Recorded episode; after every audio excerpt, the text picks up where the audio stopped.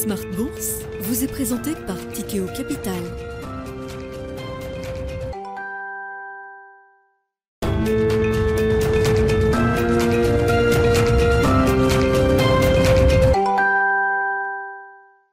C'est reparti pour Smart Bourse, votre double dose quotidienne de marché en direct sur Bismart. Chaque jour à la mi-journée, 12h30, 13h. Et en fin d'après-midi, la grande édition pendant une heure à partir de 17h en direct, rediffusée à 20h sur Bismart TV. Émission que vous retrouvez chaque jour en replay sur bismart.fr et en podcast sur l'ensemble de vos plateformes. Au sommaire de cette édition ce soir, une journée à nouveau positive pour les actions européennes euh, notamment. Alors certes, les indices européens plafonnent un peu euh, désormais après un rallye de mois qui aura été euh, intense et qui aura permis aux actions européennes de reprendre 20% et plus parfois sur certains indices. On plafonne désormais, mais on ne lâche rien des niveaux qui ont été euh, récupérés en Europe notamment. L'Europe qui aura été le, le grand gagnant. Les actifs européens auront été les grands gagnants de ce euh, rallye d'automne, peut-être toujours en cours d'ailleurs. On en discutera bien sûr avec nos invités de Planète Marché dans quelques minutes maintenant. Parmi les nouvelles macroéconomiques du jour, intéressant de noter qu'on a une décélération de l'emploi américain qui euh, non seulement se confirme, mais s'accélère même peut-être en cette fin d'année. On a eu les indicateurs du cabinet ADP qui mesure les créations d'emplois dans le secteur privé pour le mois de novembre. Le chiffre était encore attendu autour de, de 200 000, hein, ce qui correspond à la moyenne des derniers mois, 200 000 plus créations d'emplois euh, euh, au cours des derniers mois aux États-Unis. On est tombé de manière assez brutale à 127 000 créations d'emplois mesurées par ADP pour le secteur privé au mois de novembre. Nous verrons ce qu'il en est pour l'ensemble du marché du travail américain avec les Euh, le rapport mensuel sur l'emploi américain qui sera publié ce vendredi à 14h30. Et puis, euh, autre nouvelle que les marchés euh, apprécient, le début d'un commencement d'un pic d'inflation peut-être en zone euro pour le mois de novembre. Après les premières estimations pays par pays, on a eu la première estimation globale de l'inflation en zone euro pour le mois de novembre, avec une inflation qui reste à deux chiffres, mais qui montre un début de décélération à 10% toujours quand même, mais c'est la première fois en 17 mois qu'on voit une détente de l'inflation globale en zone euro. On notera quand même, et c'est l'autre partie de la situation inflationniste en, zone euro, que le corps inflationniste, l'inflation sous-jacente, reste encore très élevé, à un rythme de 5% sur un an, ce qui augure donc d'une inflation qui devrait rester très euh, collante, très sticky encore en zone euro. Néanmoins, le marché estime que la BCE pourra trouver des arguments pour réduire elle aussi euh, le rythme et l'ampleur de ces hausses de taux lors de son prochain meeting le 15 décembre décembre prochain avec euh, pour l'instant une attente qui se positionne sur une prochaine hausse de taux de 50 BP en zone euro après deux méga hausses de taux à 75 points de base consécutives. Voilà pour le paysage du jour sur les marchés. Discussion à suivre avec nos invités. Puis dans le dernier quart d'heure, nous reviendrons sur euh, la difficile année des small caps euh, en Europe notamment. On regarde les grands indices qui ont bien récupéré depuis deux mois maintenant. Ça n'est pas vraiment le cas des small caps. Le CAC small est encore en baisse de 20% depuis le 1er janvier. Quelle stratégie adopter pour euh, cette classe d'actifs ou cette, euh, ce segment de marché euh, des small caps Nous en parlerons avec un spécialiste, Pierre Chang, gérant chez Tocqueville Finance, qui sera avec nous en plateau à partir de 17h45.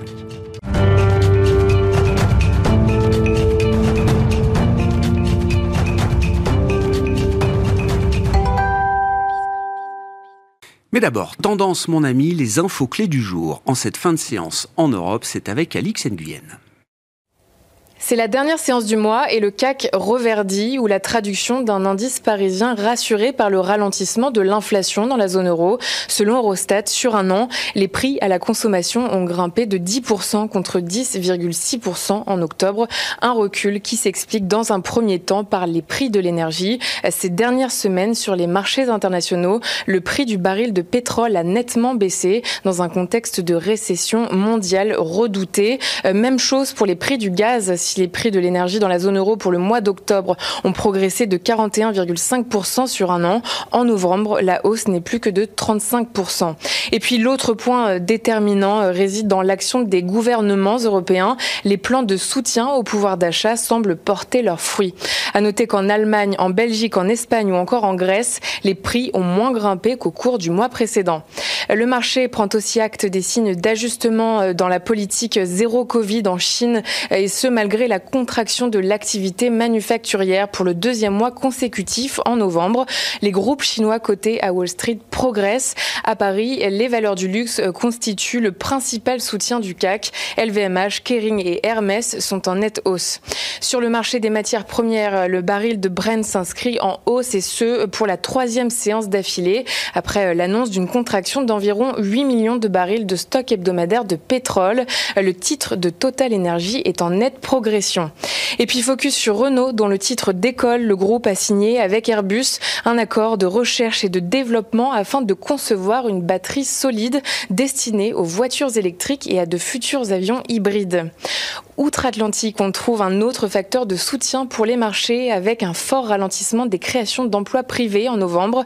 127 euh, 000 emplois ont été créés contre 239 000 le mois passé. C'est le plus fort ralentissement depuis près de deux ans, un chiffre qui laisse penser que la campagne de hausse des taux de la Fed porte ses fruits.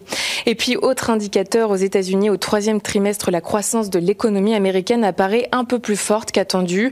Le PIB a augmenté de 2,9% en rythme annuel contre 2,6% en première estimation. La progression des dépenses de consommation des ménages a été revue à 1,7% contre 1,4% annoncé initialement. On attend à 19h30 le discours de Jérôme Powell devant le Brookings Institution. Il portera sur les perspectives de l'économie et du marché du travail. Et puis enfin à 20h sera publié le livre beige de la Fed. Tendance, mon ami, chaque soir à 17h avec Alix Nguyen dans Smart Bourse sur Bismart. Thank you.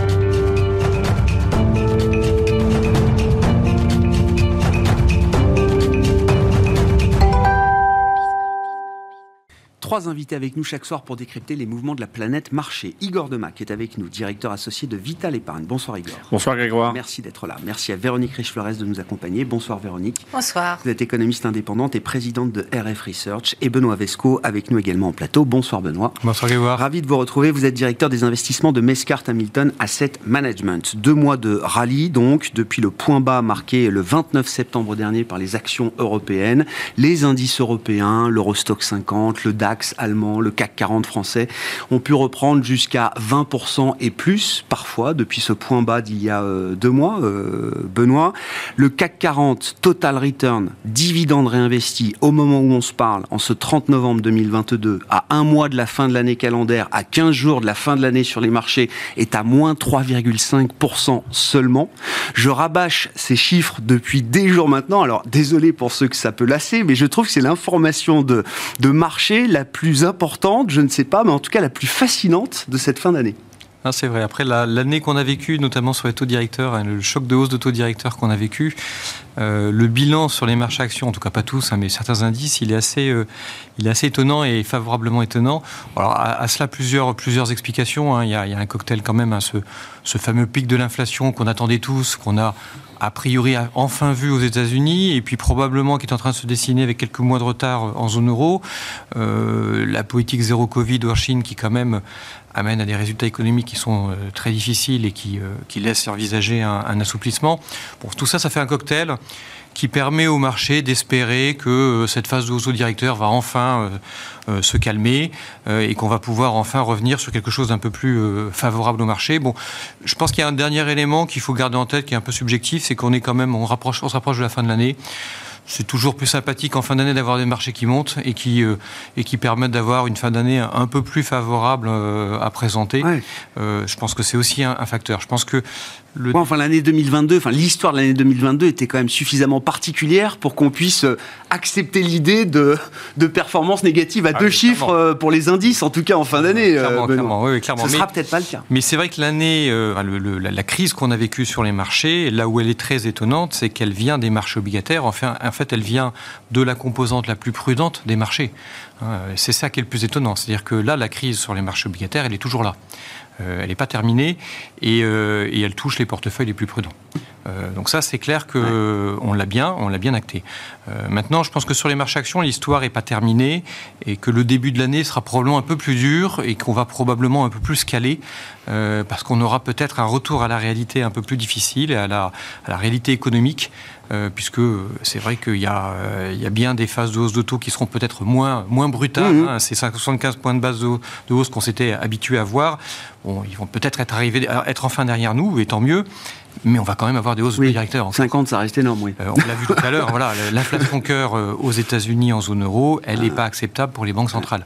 Oui, il ne faut pas. Après ce rallye d'automne très, très européen, vous dites qu'il ne faudrait pas qu'on aille trop loin dans l'optimisme euh, en vue de 2023, euh, au risque d'être peut-être déçu à un moment. En tout cas, il y a probablement deux séquences. Hein. donc déjà, on voit que les marchés quand même calent un peu à un moment donné. Oui, ça plafonne un peu. Ça plafonne un peu et, c'est normal. Mais on peut-être deux séquences. Une première séquence un peu plus difficile parce qu'on rentre un peu dans le dur de l'économie euh, dans, dans, le début de l'année 2023 pour pouvoir ensuite se rassurer un peu plus. On parlait de la politique zéro Covid en Chine certes, on voit bien qu'il faut qu'ils en sortent, mais ils ne vont pas en sortir en quelques jours. Hein, il faudra que pour, que ça produise ses effets sur l'économie, il faudra probablement plusieurs mois. Donc, euh, les marchés anticiperont bien entendu, mais il va falloir probablement euh, digérer un peu toutes ces nouvelles-là qui ne sont pas faciles pour pouvoir enfin avoir des marchés qui, actions qui se projettent vers la hausse. Igor, c'est un jour important pour la France. La baguette française est reconnue comme patrimoine mondial euh, à l'UNESCO après des années de, de plébiscite. France-Tunisie. et, et, alors c'est France-Tunisie au moment où on se parle, on verra, on verra demain ce qu'il en est. Et, et, puis le CAC 40, Total Return, encore une fois, un des meilleurs indices peut-être de l'année euh, en Europe. Mm. France is back. Mm. Ça rappelle deux choses. D'abord que les marchés euh, anticipent, comme ce qui a été dit, c'est-à-dire qu'on reviendra sur ce qui s'est passé au mois de septembre, tous les chocs qu'on a dû absorber, qui sont arrivés à un point quasi paroxystique hein, en, septembre, le conflit en Ukraine, euh, les données d'inflation, la situation en Chine. Et aussi, ça confirme qu'il ne faut jamais oublier les dividendes. Surtout euh, que euh, sur le CAC 40, qui est un indice plutôt à composition dividendaire, comme, comme, comme en Italie, il faut euh, se rappeler que c'est deux tiers de la performance d'un indice action sur longue période. Donc c'est très important. Non pas forcément d'avoir des très gros rendements, mais des sociétés qui sont capables de verser des dividendes de manière récurrente, en croissance, dividendes par action. Et donc oui, euh, c'est une année qui, euh, je pense, comme il a été dit, est beaucoup plus difficile sur l'obligataire. De toute façon, les marchés de taux, ce sont les marchés directeurs, hein, ce sont les marchés les plus profonds. Euh, et là, on a eu un changement de paradigme. Les 375 points de base de hausse aux États-Unis et les 200 à la BCE, c'est nécessairement un impact très important. Moi, je suis plutôt, euh, entre guillemets, rassuré par la capacité des marchés ah financiers euh, à absorber tous ces chocs, parce que euh, il faut du temps pour qu'un marché puisse, ou un, un, agent économique puisse valoriser, alors d'abord, reconnaître un risque, valoriser son coût, et son amplitude hmm. dans le temps, enfin sa durée. Et donc là, on a eu au début euh, guerre nucléaire en février. Bon, regardez où on en est, euh, même si c'est pas très glorieux. Et tous ces sujets-là demandent du temps. Donc euh, les marchés font leur travail, c'est-à-dire ils montent, ils baissent. Et c'est bien pour ça qu'un marché liquide, et on le verra sur les small caps, c'est bien pour ça que les grandes capitalisations boursières ont plus rebondi. Quand on retire de la liquidité, parce que c'est quand même ce qui a été fait depuis maintenant quelques semestres, bah, c'est les actifs les plus liquides sur les actifs risqués, j'entends, hmm. parce que le souverain c'est très liquide, mais Là, on a eu un choc de valorisation, mais sur les actions, on n'a pas eu ce choc de valorisation. Et globalement, la croissance, par différents mécanismes, bah elle est euh, maintenue. Euh, elle est meilleure prévue. elle est meilleure prévue. et euh, tout, ce dont la, politique, enfin, tout ce pourquoi la politique monétaire a été faite, commence à produire ses effets.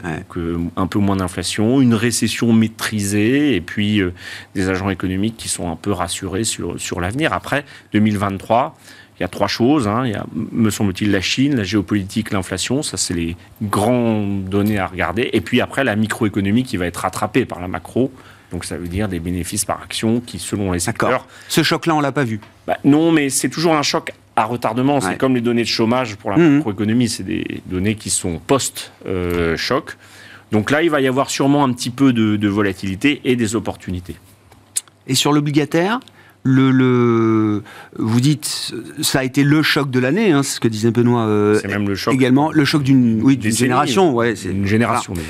Euh, suffisant c'est-à-dire au terme de cette année 2022, est-ce qu'on peut imaginer euh, des performances obligataires encore aussi négatives en 2023 Ou est-ce que c'est plus le sujet aussi, aussi négatif, ça voudrait dire qu'on fait le même chemin en termes de hausse des bah taux et qu'il y ait des crises euh, bien, à répétition. Bon, ça, euh, ça dépendra évidemment s'il y a une forte dégradation géopolitique ou que la Chine se met à exploser, bon, là c'est vrai que c'est des scénarios où... Exploser en termes de croissance? Non mais ah non, ou exploser, ah, imploser, d'accord, ok, ok, euh, oui, oui, d'accord. C'est quand même pas le scénario numéro un, mais euh, non, je crois que c'est une, problématique de dérivés seconde les, les, marchés financiers. Donc là, on va avoir quelques hausses de taux, mais on a fait deux tiers du chemin peut-être. Hmm. Donc euh, ça devrait être moins difficile que 2022, mais toujours une classe d'actifs très difficile à attraper, entre guillemets, parce qu'on euh, on ne sait pas encore où on est en termes de taux de défaut, de niveau de spread de crédit. Je pense que les actions ont perdu un peu leur avantage relatif après le rebond par rapport à la classe d'actifs obligataires, mais ont toujours un avantage. Hmm. Si on en vient à la macro, euh, Véronique, alors j'essaye de coller un narratif macro tant bien que mal à, ce qui se passe sur, euh, sur les marchés. Si je résume un peu, une idée qui devient assez consensuelle d'ailleurs pour 2023, c'est l'idée que on peut avoir un atterrissage en douceur de la croissance. Alors euh, récession douce, modérée, soft landing, on tourne autour quoi de cette, euh, de cette idée-là conjugué à euh, peut-être un, alors ce qu'on pourrait appeler un hard landing sur l'inflation, c'est-à-dire une, une, vraie décrue significative de euh, l'inflation euh, qui permettrait d'ailleurs alors un assouplissement ou en tout cas des, réactions de banque centrale moins agressives, ouvrant peut-être à un moment la possibilité d'ailleurs à, à, des assouplissements monétaires. C'est à peu près le consensus que j'ai en tête pour 2023. Euh, est-ce que, oui, vous adhérez à cette idée que c'est le consensus euh, aujourd'hui? Est-ce qu'il y a une chance que ce scénario se, réalise? Si oui, quelle est-elle et quels sont les risques attachés à cette idée qu'on pourrait avoir euh, le meilleur des deux mondes, en tout cas un équilibre retrouvé en 2023 du point de vue de la croissance nominale alors j'irai sur le deuxième point, sur l'inflation. Je pense que pour 2023, effectivement, on va avoir un décrochage de l'inflation. Décrochage Oui. Euh, c'est-à-dire, et, je pense qu'il n'y a, euh, a à peu près aucun économiste euh, qui fait ses prévisions d'inflation qui n'arrive pas à cette conclusion. Il est presque dans les chiffres passés, sont ses effets de base. Alors, sauf si vous avez effectivement une embardée à partir de tout à l'heure, là, des prix des matières premières qui s'envolent littéralement et qui embarquent tout sur leur, leur passage, la baisse de l'inflation est presque obligée. Elle est presque obligée, notamment parce que les prix des matières premières, du pétrole, etc., l'énergie, va baisser euh, en glissement annuel. Euh, on, va se rapprocher du début d'année prochaine euh, bientôt, donc mm. sur un an, voilà, vous voyez la différence des prix du pétrole ou, et même du gaz. Enfin, pas tout à fait, euh, pas tout à fait revenu au niveau d'il y a un an sur le gaz, mais ça devrait potentiellement pas tarder. reste la question. Donc, de toute façon, l'inflation totale va baisser. Reste deux questions. L'inflation alimentaire persiste. Et celle-là, elle fait mal. Euh, et c'est plus incertain. L'environnement, l'incertitude liée aux récoltes, au réchauffement climatique, à l'instabilité géopolitique peut jouer plus longtemps à ce niveau-là. C'est pas que la, résolution ou non de la guerre euh, de Poutine en Ukraine. C'est pas que ça. Ça pourrait ne pas être que ça dans l'environnement beaucoup plus complexe euh, bah, qui est le nôtre. Hein. Alors après, ça peut se passer aussi et puis avoir des prix agricoles mondiaux qui suivent grosso modo ceux des matières premières, du pétrole, comme ils le font toujours, et puis finalement. Mm. Euh, mais il y a quand même un peu d'interrogation là. Et puis la plus grosse interrogation, c'est du côté des services, cette inflation endogène. Hein. Euh, traditionnellement, on a grosso modo entre 6 et 9 mois entre le pic d'inflation totale et, euh, et l'inflation dite cœur. Est-ce que là, effectivement, on a des raisons de douter et, et, des raisons qui pourraient alimenter cette inflation sous-jacente plus longtemps? C'est la principale question. On ne voit pas néanmoins de raison majeure pour changer les standards du passé, mais il y a un doute tant qu'on n'a pas de, signes plus patents. Et alors, qu'est-ce qu'on fait derrière ça? On dit, bah, comment va évoluer la demande? Est-ce que les entreprises vont être contraintes finalement? Bah, La demande, pour l'instant, elle résiste. Ça fait partie des bonnes nouvelles économiques. Pourquoi elle résiste? Parce que les États sont là, et magistralement là à un point. Euh, rappelez-vous ce qu'on disait il y a six mois, les, le choc de pouvoir d'achat, etc. Regardez les pouvoirs d'achat, il se passe rien, nulle part. On est à flot partout. Euh, et, euh, et, encore plus si on prend la référence fin 2019, hein, la, la, période d'avant Covid, on a mm. depuis fin 2019 une progression du pouvoir d'achat en France. Oui, oui, oui, les germes, oui, oui, on a, et, mais partout, hein, en, en, réalité. Et donc, question, les États vont-ils continuer? Vont-ils continuer à être là pour soutenir hein, l'activité? Parce que ce qui s'est passé en réalité, c'est qu'effectivement, euh, on n'a pas eu de désastre. Les États ont absorbé le choc avec leurs outils divers et variés, leurs recettes plus ou moins efficaces, mais partout mmh. très importantes. Résultat, il n'y a pas eu de choc de demande. Les entreprises ont pu passer les hausses de prix les profits ont continué à monter. Euh, alors, euh, les marchés n'étaient pas très contents tant qu'il y avait la menace de hausse des taux et que l'inflation galopait. Aujourd'hui, ben, on, se dit l'inflation va baisser, les banques centrales estiment avoir déjà fait un petit peu du boulot. Euh, des progrès substantiels. Des progrès, voilà. Donc elles vont pas lâcher, elles pourront pas lâcher probablement, mais elles sont moins menaçantes. Donc le marché monte. Et on monte d'autant plus qu'on commence peut-être à avoir une élimination des craintes extrêmes pénuries énergétiques. Rappelons-nous à quel point, ah depuis le début de l'été, ce thème du risque de pénurie de gaz, voire d'électricité, qui reste encore un petit peu dans les tuyaux d'ailleurs en France, mais euh, a, tétanisé et faisait peur. Alors, sur le plan économique, on n'en voyait pas les conséquences, si ce n'est des indicateurs de confiance qui s'écrasaient euh, considérablement du côté des ménages, mais en réalité, pas d'impact sur le comportement véritablement des agents, des consommateurs. Est-ce que ça, c'est tenable? Il y a sans doute un peu également d'effets, euh, ce qu'on appelle euh, de. Ah ben voilà, j'ai de, de... Non, non, non. d'effets quand vous avez de l'inflation. Euh, vous avez l'impression d'être plus riche. Hein. Nominal, l'illusion. Euh, l'illusion monétaire, voilà, ça revient. Euh, qui est pas. Alors, c'est toujours difficile hein, à attraper ces choses-là. Mais c'est vrai que quand vous avez des entreprises qui, ont, pendant 10 ans, n'ont pas augmenté leur bah salaire et qui là annoncent 4 ou 5% bah d'augmentation unilatérale. Ça couvre pas l'inflation. Mais psychologiquement, c'est quand même un chiffre qu'on n'a jamais vu. Ça, bah ça, joue sur ces comportements. Donc, il y a tout un tas de phénomènes comme cela. Après, maintenant, si les craintes extrêmes s'évacue, bah, on pourrait avoir un petit peu de reprise. C'est ce qu'on commence, semble-t-il, à voir dans les indicateurs avancés, notamment en Allemagne. Et c'est au sujet de l'Allemagne qu'on était le plus inquiet. Et euh, ah, donc, next. Alors, qu'est-ce qui pourrait gêner cette reprise? Et tout de suite, les yeux vont outre-Atlantique, hein, sur la situation américaine, les perspectives américaines, ça tient, ça tient pas. Récession, par récession. Que fait la Fed? Comment évoluent les profits des entreprises hein, Enfin, les profits et la politique des entreprises en termes de coûts, d'emploi. C'est là le risque majeur. Alors après, bien évidemment, il y a aussi la Chine, hein, tout, l'environnement. Mais c'est cette question. Et aujourd'hui, vous, surtout depuis 15 jours, on a des indicateurs qui vont dans tous les sens aux États-Unis. On a à la fois une fête d'attentats qui nous promet plus de 4% de, de, croissance, après un troisième trimestre qui était déjà euh, révisé à la hausse. Hein. Révisé à 2,9. Révisé à 2,9. Oui, oui, en, rythme annualisé, n'oublions pas naturellement, mais, quand même. ça n'a rien à voir avec tout ce que les prévisions intérieures. Combien de temps ça dure Et si ça dure trop que fait la Fed? Est-ce qu'elle peut vraiment relâcher?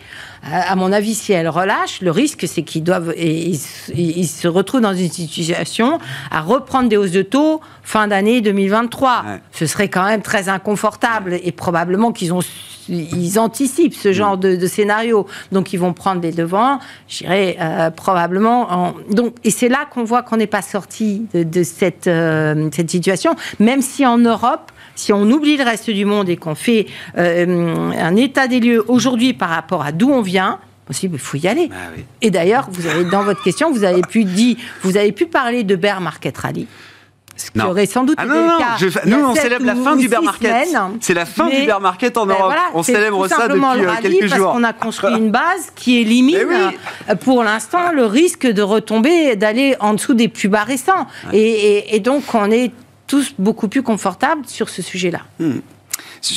Comment, comment est-ce que cette situation se traduira sur les, résultats des entreprises, hein, c'est le sujet, euh, là, je dis le, caillou dans la chaussure encore pour 2023, parce que c'est une question qui est difficile à trancher, mais quand on regarde peut-être euh, sur les grands secteurs, est-ce qu'on peut avoir des convictions euh, de perspectives bénéficiaires solides attachées à certains secteurs, si oui lesquels, Benoît?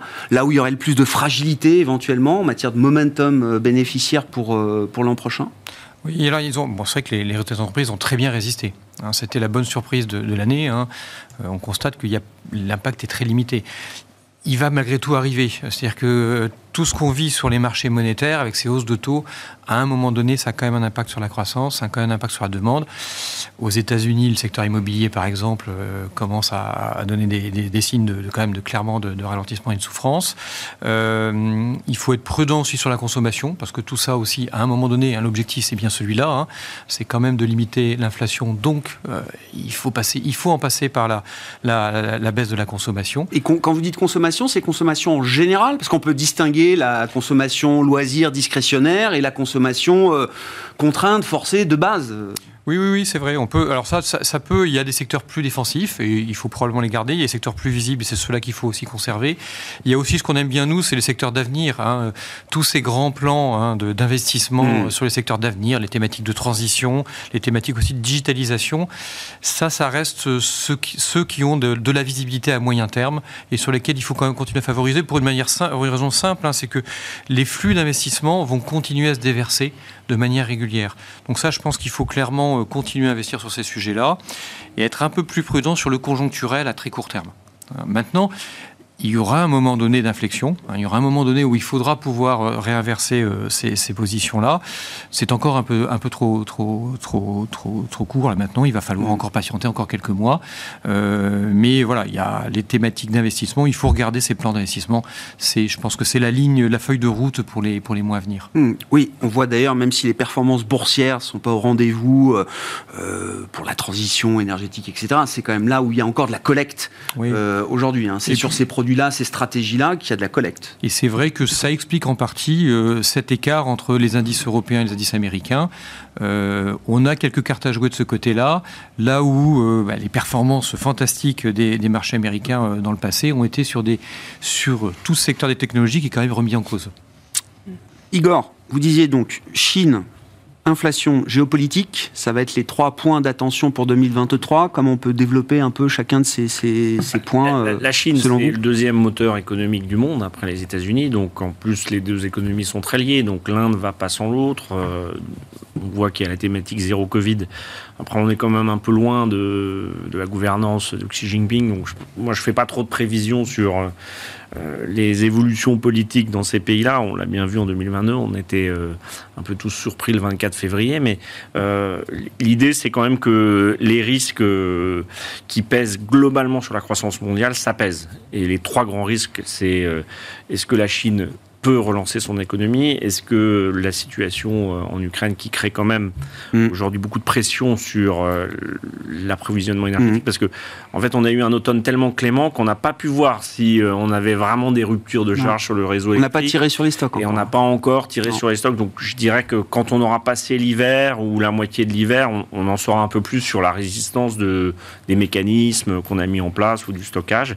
Et puis, l'inflation, c'est le thème principal, mais les économies n'aiment jamais les chocs. Donc, ce qu'on a fait avec hmm. les programmes de soutien, on a continué d'alimenter un peu l'inflation, particulièrement en France, parce que les boucliers tarifaires, en fait, ça crée de la demande, donc ça, crée en fait un mécanisme inflationniste, mais c'est tout simplement pour petit à petit habituer euh, le consommateur justement à pas subir un choc trop violent, bien qu'il ait été euh, probablement le plus violent depuis des décennies. Donc voilà, ces trois grands risques. Euh, à piloter, entre guillemets, à regarder, mais on a quand même l'impression que 2023, c'est moins euh, crisique entre guillemets que 2022. Enfin, qu'est-ce qu'on peut avoir de, oh, pire, aujourd'hui? Oh, bah. On peut toujours avoir pire, mais euh, on a épuisé pas mal de tail risk peut-être d'une certaine manière en 2022. La banque centrale, il faut reconnaître que elle produit ses effets, il y a l'expérience, vous avez euh, parlé de Volcker, que les inflations très fortes dans les pays développés euh, mettent pas 10 ans à se résorber, hein, mmh. euh, quand on fait une politique assez adaptée. Et puis après, la microéconomie, bah oui, il y a des secteurs, le pétrole, si le baril est à 85, ça sera moins profitable. Moi, je pense que c'est un pari entre valorisation et oui, révision de résultats, mais c'est pas très grave que des résultats soient revus en baisse dans des secteurs qui avaient des résultats exceptionnels en 2022, comme le pétrole. Le pétrole. Ouais, c'est ça. L'énergie sera peut-être derrière. Oui, contre. Euh, regardez, à l'inverse, la banque va peut-être réviser en hausse en 2023. Euh, ça n'a pas finalement si bien performé que ça, pas autant, parce que c'est secteur un peu cyclique hein, qui surfinance ou sous-finance la croissance, mais on pourra avoir des surprises. Je pense qu'il faut, euh, aujourd'hui, avec un niveau de taux d'intérêt tel qu'on a, on peut refaire des exercices de valorisation qui sont à mon sens, idoine, solide, durable. On ne pouvait pas du tout le faire, on ne pouvait plus le faire avec des taux à zéro. Ça, c'était quelque chose qui avait détruit complètement la notion de retour sur investissement. Tout le monde gagnait de l'argent parce que tout le monde empruntait, tout le monde achetait des actifs et le refilait à un prix plus élevé. Et ça, le mérite de ce qui est en train de se passer, c'est que ça réajuste le prix des choses et aussi le prix des biens. Et donc, ce qu'on disait avant l'émission, c'est qu'on va devoir s'habituer à ce que les biens de qualité coûtent cher, les biens produits en Europe coûtent cher, euh, la problématique pour l'Europe, c'est qu'on va se désindustrialiser encore plus parce qu'on n'a plus beaucoup d'avantages compétitifs, mis à part peut-être l'environnement, c'est-à-dire notre euh, green life, puisque nous on est bah, on verra, le plus vert, mais bah euh, ça coûte au, démarrage. On verra, bah oui, c'est un coût pour l'instant. Donc, mais je notais qu'en Allemagne, par exemple, c'est la, la, Fédération des industries allemandes qui a fait le point là-dessus. Deux tiers des industries en Allemagne, par exemple, ont pu abaisser leur consommation d'énergie, de gaz, sans baisser leur production. Oui, Donc il y a quand même un effort d'adaptation qui, qui, est rapide. Non, dire. L'enchaînement de la crise du Covid et la crise en Ukraine, ça fait probablement raccourcir le temps économique dans le système capitaliste de 2-3 décennies. On gagne de la résilience à vitesse grand V. On est obligé de s'adapter. L'être humain n'aime pas beaucoup le changement. Il est toujours un peu contraint pour changer. Hein. Celui qui change de lui-même, en général, il est rare. Euh, donc euh, oui, là, on a deux changements majeurs. Et pour les actions européennes, ça, ça, offre des perspectives, euh, je bah, sais pas. Euh, L'action européenne, elle présente toujours le même profil davantage. Pas cher, euh, très sous-détenu. Euh, Mais c'est pas ça qui a fait que les, actions européennes euh, surperformaient ces dernières années, malgré tous ces avantages non, mais vous on a un vrai problème de gouvernance, de potentiel de croissance, de fragmentation qu'on a un petit peu mis sous le tapis. Bon, on a quand même des problèmes structurels qui font que on va avoir du mal à rattraper très très vite l'avantage de valorisation par rapport au marché américain. Hmm. Il ne faut pas se leurrer. on n'a pas un système qui est très fluide à piloter. Hmm. Après, on a des très belles entreprises. Bon, on n'a pas d'entreprise de tech en Europe, à part quelques entreprises de semi et, Cap et, SAP, mais voilà, on a des très beaux secteurs, des leaders. Après, euh, voilà, maintenant ils vont être obligés de produire euh, dans des zones différentes que par le passé, mais euh, on a des très beaux actifs. Et les étrangers, d'ailleurs, ne se privent pas d'acheter, les non-résidents, pardon, ne se privent pas d'acheter nos actifs. Ben oui, puisque c'est eux qui font notre marché. Eux qui font, oui, oui, on le rappelle. Et, c'est d'ailleurs pour ça que les grandes capitalisations boursières marchent beaucoup plus que les petites, parce que les investisseurs français, qui sont traditionnellement ceux qui interviennent sur les petites et moyennes sociétés, ne euh, sont pas encore prêts. Il y aura 10 euh, licornes euh, cotées en 2025 de la French Tech dont, 5 qui, dont deux qui feront plus de 5 milliards d'euros de capitalisation. C'est ce qui a été fixé comme objectif, ah je veux dire, décrété par... oui, c'est un objectif politique. Mais je pense qu'en début 2022, beaucoup de sociétés de gestion avaient décrété des objectifs de collecte. Et... ça marche pas. C'est pas tout à fait comme ça que ça marche dans nos métiers. Euh, Véronique, sur, le, ouais, sur la question chinoise, qu'est-ce qu'on, comment on peut développer un peu? Alors, euh, l'idée que la contrainte sanitaire va se desserrer. Euh, tant bien que mal Est-ce que ça se fera en ordre Est-ce que ça se fera dans le désordre, euh, dans la douleur? En tout cas, encore une fois, l'émission est à l'écoute des marchés. Euh, le Hang Seng a repris 20% depuis son point bas, depuis le, 31 octobre, depuis l'après-congrès euh, du Parti communiste chinois. on a pourtant annoncé des, des, morts du Covid comme on ne l'avait pas annoncé pendant six mois. on a encore confiné ou bloqué jusqu'à 20% du PIB chinois ces euh, dernières semaines. On voit les images, etc. Et pourtant, le marché chinois euh, semble euh, jouer une issue plus favorable. alors, je ne sais pas forcément ce que joue le marché chinois, mais moi, personnellement, je me suis dit, ah, enfin, les Chinois bougent. Enfin, les Chinois donnent l'impression de pouvoir... De réagir. De réagir. Et, et je trouve que c'est plutôt une bonne nouvelle. Alors après... Ce que je ne sais pas, c'est quelle va être la réponse en face. et euh, donc forcément, on, est, on, envisage, on peut envisager le pire. Hein. On n'en sait rien, à vrai dire. Maintenant, euh, c'est quoi le pire Parce que là, on revoit bah, parler de Tiananmen. Euh, voilà, un truc fou, voilà. Mmh. Mais alors comme c'est fou, on n'a pas trop envie de le privilégier, puis on voit pas trop l'intérêt non plus. Il serait s'enferrer complètement. Donc il faut sans doute un petit peu de temps à Xi Jinping pour accepter sa défaite en termes de gestion de la maladie. Bon, ah, il va y avoir la les fêtes, euh, le nouvel an chinois. J'ai plutôt l'impression qu'on va finir par euh, lever les contraintes et puis euh, retirer les cloches qui sont au-dessus des Chinois. alors, euh, et du coup, euh, ben, qu'est-ce qui se passe? Mhm. Qu'est-ce que c'est? Parce que finalement, on pourrait imaginer aussi hein, qu'ils maintiennent euh, la population sous cloche le plus longtemps possible pour avoir un bon, tellement de besoin de rattrapage de consommation qu'il aurait un beau boom de croissance, euh, rattrapage, hein, et, et pour épater le reste du monde. Bah, ce serait pas idiot. Moi, je Et là, on n'oublierait pas de publier le PIB comme on a oublié de le faire euh, la Dire, dernière bon, fois. allez, on les maintient encore un petit peu, puis ça va nous faire une reprise. On va épater tout le monde entier qui croit que l'économie est morte. Mm. Je crois que fondamentalement, euh, l'économie chinoise est morte quasiment, enfin bon, personnellement. Donc après, je me dis bon, euh, et mais il faut, il va falloir intégrer. C'est très difficile ce cheminement. C'est quoi le, le potentiel de rattrapage là de la consommation? Il y en a un. Il est forcément significatif. Est-ce qu'il est spectaculaire? Est-ce qu'il il alimente la croissance 3, 4 à 6 trimestres? Est-ce qu'il redevient inflationniste parce qu'il y a encore Ah bah, beaucoup de peu. et qu'une annonce, un- une, une dérive euh, ou une évolution dans ce sens-là, ça veut dire sans doute des prix des matières premières qui sont capables de repartir très vite. Et euh, donc la Chine, oui, euh, je parlais tout à l'heure des États-Unis, bien évidemment, c'est un sujet majeur pour plutôt question de la récession, mais euh, euh, la Chine arrive tout de suite, ou peut-être même avant d'ailleurs, si on, on se projette un petit peu dans un schéma comme celui-là, réouverture, parce qu'on n'ose pas imaginer euh, le scénario fou qui serait une répression délirante. Donc il y aura forcément une réouverture et il y aura forcément un rattrapage. Et celui-là, est-ce qu'il va rattraper nos banques centrales en Occident et notre inflation et je ne sais pas. En tout cas, ça peut être. Oui, oui, bah, c'est le couple euh, croissance-inflation qu'il faut regarder. Mais pour la croissance, ça peut être quand même quelque chose de. One-off. Mais ça change le profil de la croissance 2023 pour euh, l'Allemagne et, Et- donc l'Europe. Exactement. Et voilà, et donc vous vous promenez entre des prévisions euh, qui en septembre étaient quand même euh, euh, plutôt légèrement négatives. On n'avait quand même pas un acquis à la fin de l'année qui était très élevé, donc ça allait très vite. À là, quelque chose qui peut être subitement positif et pas tout à fait négligemment positif. Mm. Et, et c'est extrêmement compliqué. Je pense qu'aujourd'hui, on n'a franchement pas les moyens. Il y a trop d'incertitudes sur ce dernier sujet, sur celui des, des États-Unis ou autre, pour comprendre véritablement et prendre. euh, remplir des tableaux de manière euh, convaincue et aussi ferme que d'habitude. L'événement politique, parmi les événements politiques de la semaine, il y a la rencontre euh, Macron-Biden à la Maison-Blanche, et puis euh, une rencontre aussi, notamment entre Charles Michel et Xi Jinping, prévue euh, demain, je crois, président de l'Union européenne, qui se déplace en, en visite en Chine.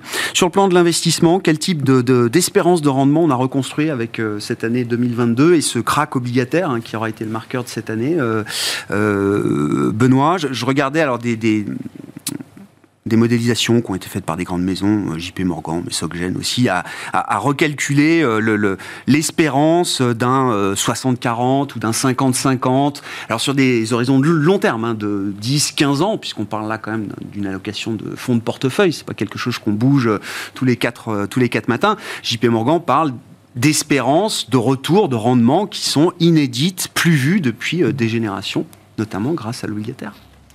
Oui, c'est vrai que alors, ce crack obligataire, hein, il, a, il a aussi ses, vertus. C'est-à-dire que c'est là aussi la fin de ce fameux effet TINA hein, qui, voulait euh, signifier que, euh, à part les marchés actions, quand les taux sont à zéro, on n'a pas grand-chose à faire en investissement coté. Euh, là, on a un retour à la normale, entre guillemets. On l'a dit, un peu plus d'inflation et pas d'inflation négative ou pas de risque de déflation. Des taux positifs et même nettement positifs, hein, parce que sur l'investment grade, qui sont les, les obligations, on va dire les, les mieux notées, on est sur des niveaux de 4% et quelques, hein, ce qui est quand même maintenant euh, bien plus favorable. Donc on arrive, on, on arrive enfin à reconstruire des portefeuilles diversifiés de manière cohérente, en ayant même un peu de monétaire, puisqu'il est maintenant positif, euh, en ayant des obligations de bonne qualité euh, sans perdre de l'argent. Euh, voilà, ça change la donne. Mm. Ça permet d'avoir des portefeuilles qui ne sont pas jusqu'au boutiste pour essayer de créer de la performance. Ça change quand même pas mal de choses. Donc aller prendre du risque là où il n'est pas naturel qu'on aille prendre du risque. Pour essayer de générer un rendement, puisqu'au final, il faut quand même générer un rendement. Donc là, c'est, on n'est plus dans ce schéma-là. On arrive à générer du rendement avec un risque modéré, raisonnable. Donc euh, voilà, les études que vous citiez, ce- ce- c'est exactement la, la- la traduction de ce, ce phénomène-là. On revient dans un marché qu'on n'avait pas vu depuis une dizaine d'années, Ouais. euh, où on peut reconstruire un portefeuille diversifié. Donc ça, c'est quand même une bonne nouvelle. Bon, il aura fallu passer quand même par une année 2022 euh, catastrophique sur les marchés euh, obligataires. C'est la mauvaise nouvelle, mais euh, sur les marchés obligataires, il y a toujours un effet de balancier. hein, et euh, voilà, les, les- les phénomènes se rattrapent puisque vous avez des remboursements renouvellement d'obligations à un moment donné. Donc voilà, ça prend plus ou moins de temps et ça dépendra des politiques monétaires, de, ce profit d'inflation. Mais voilà, 2023, le, probablement que le premier moteur, il sera à, venir ah sur la partie obligataire. Et la partie action, il faut rester. vous sembliez être un peu prudent, surtout que le rebond a été rapide, intense, mmh. violent à nouveau. Donc partant de là, dites il faut peut-être être encore un peu patient pour revenir sur ces niveaux, en tout cas euh, sur les marchés actions. En fait, c'est ce qu'on ce qu'on disait euh, ensemble, c'est-à-dire qu'il n'y a pas de ça résiste bien. Euh, les entreprises vont globalement bien tenu de, face à ces chocs. elles vont peut-être avoir quelques périodes dans les prochains à court terme un peu, un peu difficiles. mais on voit bien que derrière, on entrevoit quand même un scénario qui peut être un peu plus favorable à partir du moment où les banques centrales auront fait leur travail. Mmh et elle semble quand même y arriver, hein, euh, parfois dans la douleur, mais elle semble quand même y arriver. Donc on va quand même avoir à un moment donné un, marché action qui retrouvera des couleurs. À court terme, je dirais qu'on n'est pas négatif, on est juste prudent. Hein, voilà, tout simplement. Euh, on attend un peu euh, que les, choses se déroulent. Hein, Véronique le disait tout à l'heure, il y a quand même encore quelques incertitudes pour avoir la, bonne phase de roulement. Mais après, oui, je pense qu'on on aura de bonnes perspectives sur les marchés actions aussi. Igor, comment est-ce que chez Vital Épargne, vous avez envie d'accompagner vos clients euh, privés, particuliers, euh, patrimoniaux, on va dire euh, comme ça, à travers l'année 2023 en matière d'investissement? Quand, les niveaux de volatilité sur les classes actifs commencent à baisser, que les obligataires se stabilisent, que les marchés actions remontent, c'est un signal quand même un peu plus positif. Donc on a tendance à dire à nos clients, et on l'a fait, à remettre un peu de risque plutôt action, puisque c'était quelque chose qui était très décoté. Après, c'est encore une, mesure de sagesse, mais il n'y a pas coup de barre à gauche ou à droite en matière de gestion. Il faut faire les choses, surtout pour une clientèle patrimoniale, vraiment dans la durée. Un peu basculer, c'est tout à fait vrai que l'obligataire et le crédit retrouvent des couleurs je mettrais deux bémols quand même. C'est euh, et on l'a vu en septembre. Il ne faut pas qu'il y ait un État qui euh, euh, soit au bord du défaut ou dont la dette publique est très attaquée. On sait que chez nous, en zone euro, c'est quand même un peu récurrent. Et puis il faut pas. Comme il y en a eu un, ça, marque déjà un peu les esprits. On parle du Royaume-Uni. Oui, oui, oui.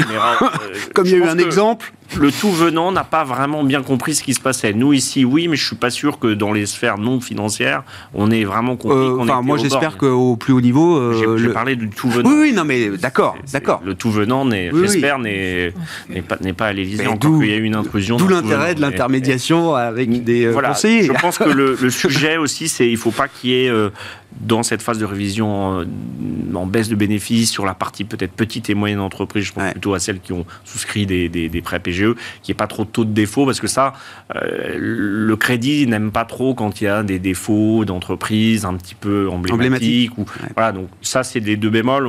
Encore une fois, euh, je pense que les actions devraient permettre sur euh, un horizon de 3 5 ans, offrir des, des, belles opportunités. je voulais juste revenir sur la Chine. La difficulté avec la Chine, c'est que c'est vrai qu'en en fait, il y aura un effet one-off exceptionnel, bon, mais à long terme, c'est un pays qui a deux grands obstacles devant lui, c'est euh, sa démographie.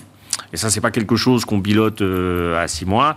Deuxièmement, c'est un marché immobilier qui, qui, est extrêmement euh, déséquilibré à terre. Plus gros marché immobilier du monde. et le troisième élément, c'est que les mesures qui restreignent la sphère privée, ça contraint naturellement le marché de consommateurs. Et on a vu dans l'histoire les exemples où il y a des grands empires, je pense à l'Union soviétique, où il y avait très peu de sphère privée de consommation interne, c'est très très dur de d'engendrer de la croissance, puisque on a eu la phase de croissance de la Chine avec les exportations. Maintenant, ils veulent créer un marché intérieur, mais il faut laisser la liberté aux gens de consommer, de créer. Et là, euh, la gouvernance a un petit peu changé, les mesures dites non-market friendly, euh, c'est quand même pas évident de créer un momentum euh, mm. favorable. Donc, pour ça qu'on se tient quand même un peu à l'écart des marchés émergents chinois, parce que je crois qu'il y a quand même beaucoup de choses à faire en Europe. Oui, et puis il y aura aussi la phase sur les small et mid cap dont on a parlé ben quand ça va ben stabiliser. Bien, vous nous passez le, relais pour l'intervention de, fin d'émission, mais effectivement, oui. il y a une vraie question sur les small, small et mid cap pour 2023. 2023, c'est un secteur qui est très croissance, qui est plus cher, donc il est aussi un petit peu plus sensible aux taux d'intérêt. Hein. Véronique, comment une économiste de marché réfléchit à la question de l'investissement euh, pour 2023 je, suis assez proche hein, des, points de vue qui ont été euh, annoncés, c'est-à-dire qu'on voit bien que on, est tenté euh, d'investir davantage, en tout cas de voir des perspectives mm. plus favorables. maintenant, je redis ce que j'ai dit tout à l'heure, c'est pas le cas quand je regarde le marché américain. Moi, ce marché américain, il me dit rien. Euh, là, je suis pas sûr qu'on puisse dire euh, on est sorti du bear market rallye. Voilà, on est encore. et ça, ça me gêne. pour la planète finance, c'est gênant. Ça limite les mmh. risques. Enfin, ça limite le, les risques à la hausse. Pour, pour, pour, le risque. Et je suis pas sûr. Moi, je suis, je suis encore très réservé sur la deuxième moitié, pour simplifier, la deuxième moitié 2023. J'ai l'impression qu'il y a un début d'année qui peut être très favorable. derrière, je pense que ça redevient assez rapidement compliqué avec des problématiques d'inflation, de taux d'intérêt, de, croissance également euh, euh, structurelle qui, euh, pour moi, sont encore des vrais sujets qu'on n'a pas évacués, dont font partie les problématiques de, résultats des entreprises. Donc, ouais, vous, imaginez qu'il est difficile de, regagner longtemps de la visibilité? J'ai l'impression. En tout cas, oui. Aujourd'hui, on, on, en est clairement là, oui. Merci beaucoup. Merci à vous trois d'avoir été les invités de Planète Marché ce soir. Véronique Riche-Flores, présidente de RF Research, Igor Demac, directeur associé de Vital Épargne et Benoît Vesco, directeur des investissements de Mescart Hamilton Asset Management.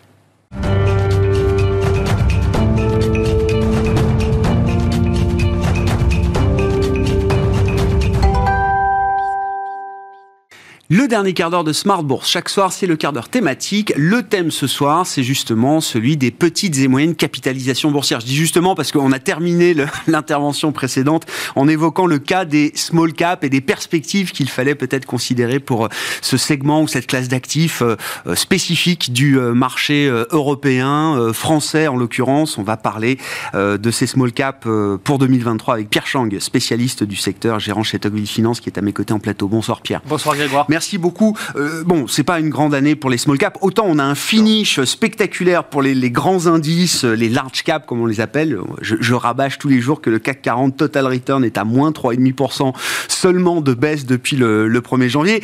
C'est plus compliqué. On est plus entre moins 10 et moins 20 pour les indices euh, small et mid cap, small cap euh, mm-hmm. pur ou mid cap pur. Tout dépend ce qu'on tout dépend ce qu'on regarde. Il y a souvent une tentation qui est de regagner les de regarder les les perdants de l'année euh, en se disant, tiens, euh, si j'investissais dans les perdants de l'année, au démarrage d'une nouvelle année. Euh, c'est souvent une tentation. est-ce que cette tentation est légitime? Est-ce qu'historiquement, c'est une tentation qui fonctionne? Et est-ce que là, dans le cas spécifique de 2022-2023, c'est une idée qui peut apparaître oui, bien sûr. Alors, historiquement, ça marche. Mais ah. il ne faut pas se tromper quand même. Parce, que, parce que, après, une baisse, ça peut s'expliquer de plusieurs manières. Ça peut être euh, parce qu'il y a un moment un peu difficile de la société, voilà, ça baisse, euh, tout le monde intègre les mauvaises nouvelles avant qu'il y ait une consolidation pour qu'ensuite le titre puisse amorcer une remontée. Donc là, euh, ça arrive régulièrement dans les small, hein, sachant que les small, elles ont toujours tendance un peu à amplifier les mouvements de marché. donc je pense qu'il y en a cette année hein, qui sont clairement fait sanctionner. Par contre, il y en a des fois, c'est des accidents. Et c'est des accidents qui remettent carrément en cause la pérennité de la société ah ou le business model, où là, bah, le, buy euh, ou acheter, les points bas ne, ne marche pas. Le buy the dip fonctionne pas. Exactement. Voilà, donc, euh, euh, donc cette année, en fait, bon, c'est vrai que les, valeurs moyennes, le CAC Small, si on prend le CAC Small, c'est moins 19% cette année, donc c'est pas bon, sachant que le CAC 40 est à moins 3,5. Euh, alors c'est vrai que depuis 2017, euh, qu'on se voit régulièrement, c'est mitigé la performance des CAC. Alors qu'avant 2017, on avait coutume de dire que c'était au moins deux fois la perf du CAC 40 chaque année. voilà, donc depuis 2017, il y a un peu de décollecte, il y a un contexte macro qui est pas génial, des risques, le Covid, etc. Et donc là, 2022, une année de baisse, et là on amplifie vraiment le mouvement, on va chercher très bas. Euh, et donc, pour 2023, effectivement, ça peut être une idée, Moi, si je prends par exemple un peu les accidents de l'année, euh, enfin en tout cas les, les, grosses baisses, on a, on a trois types de baisses, on va dire.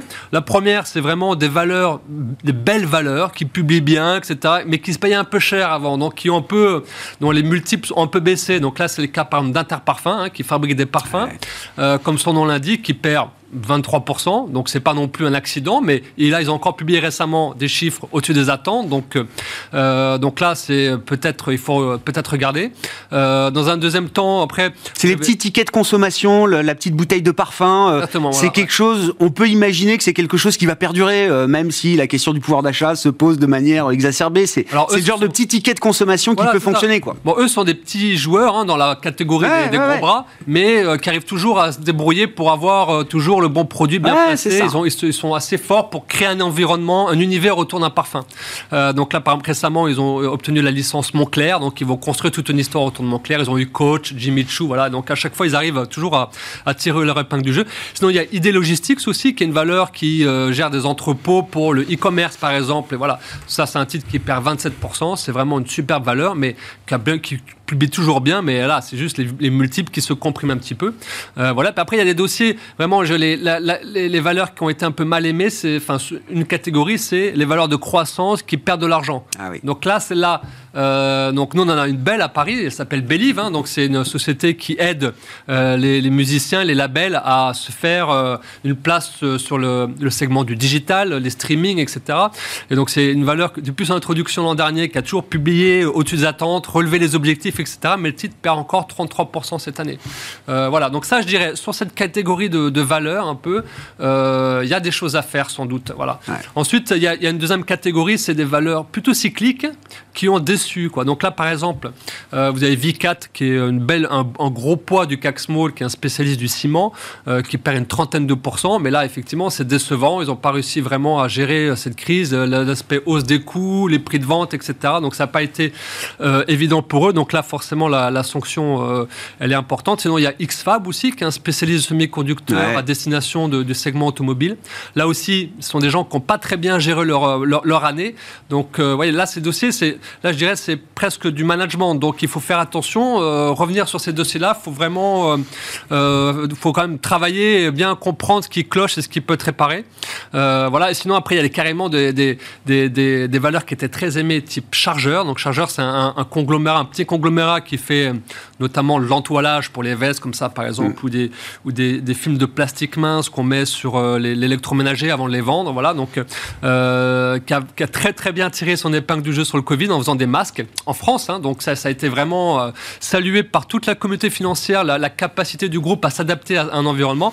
Mais là, comme il va y avoir moins de masques vendus, du coup, l'effet de base est très compliqué. Le titre perd 48%.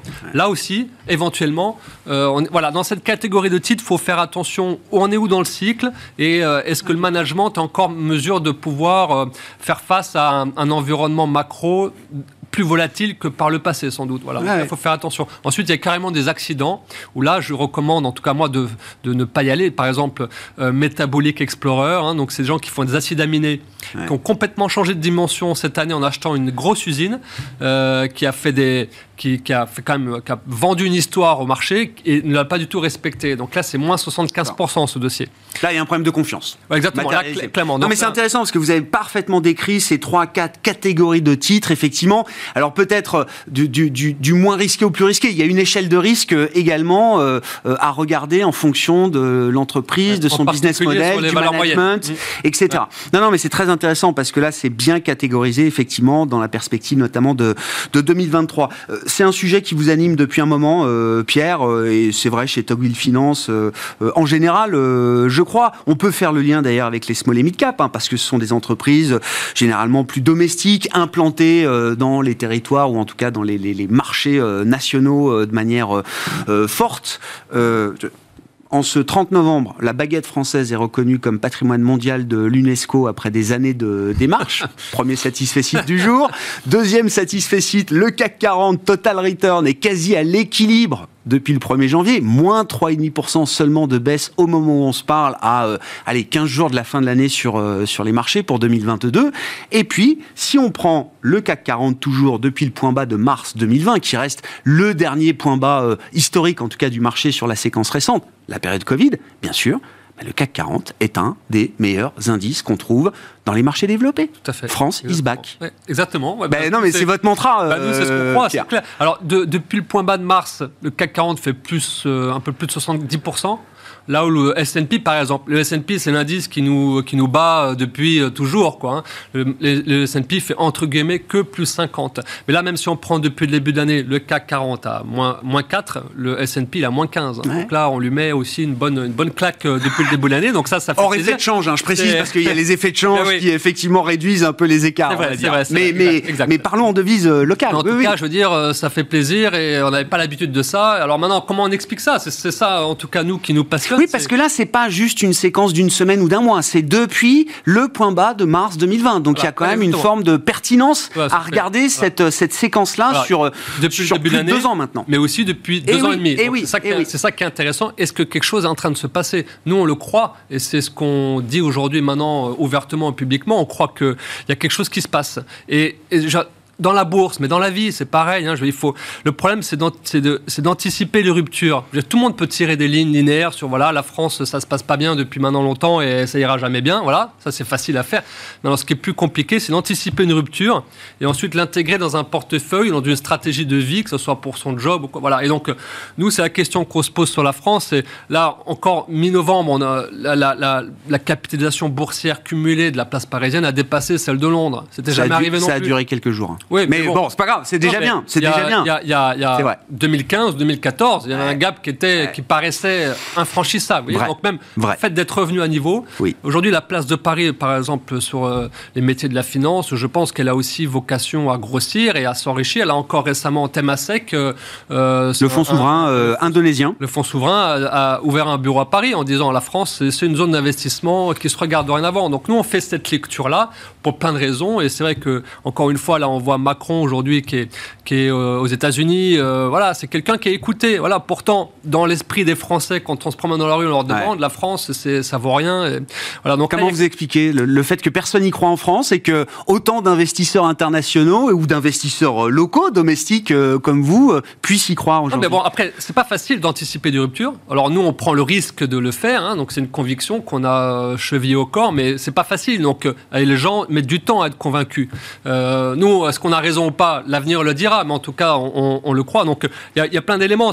Aujourd'hui, quand on regarde ce qui s'est passé depuis Hollande avec euh, la mise en place du, CICE, donc le crédit d'impôt pour la, compétitivité, il y a environ 100 milliards de baisse d'impôts qui a été fait en France. Voilà, ça c'est historique. Pour nous, ça, ça peut changer la donne. Voilà, et ça, c'est déjà euh, les prémices d'un potentiel redressement de, l'économie française. Ensuite, deuxièmement, il y a un leadership continental entre l'Allemagne et la, et la France qui est en train de changer. Et la France, on voit qu'aujourd'hui, maintenant, sur de nombreux sujets, est leader. Et les Allemands se retrouvent en minorité au niveau européen sur plein de sujets. Euh, et donc ça aussi, dans la construction européenne, c'est très important quoi, de pouvoir la construire euh, à, son, à son bénéfice. Quoi. Donc de plus en plus, la couverture sera tirée euh, de ce côté du Rhin, de, de notre point de vue. Et puis troisièmement, toutes les classes euh, euh, moyennes émergentes aujourd'hui gagnent en pouvoir d'achat et sont avides de consommer euh, la baguette et le luxe. la baguette et le luxe. Et donc, si aujourd'hui la performance du CAC 40 est bonne depuis deux ans et demi, c'est en particulier dû au fait que le luxe fonctionne très très bien. Et là, on est vraiment complètement dans cette thématique. Merci beaucoup Pierre, ça, ça met du baume au cœur quand même, c'est bien euh, en cette fin d'année, en ce 30 novembre 2022, avec un CAC 40 qui signe euh, une performance assez spectaculaire quand même, il faut le dire, au terme d'une année 2022 euh, et de tout ce qu'on aura traversé qui restera pour les livres d'histoire. Merci beaucoup Pierre. Pierre Chang, qui était avec nous en plateau pour ce quart d'heure thématique de Smart Bourse, gérant chez Tocqueville Finance. Voilà pour cette édition de Smart Bourse. On se retrouve demain en direct à 12h30 sur Bismart.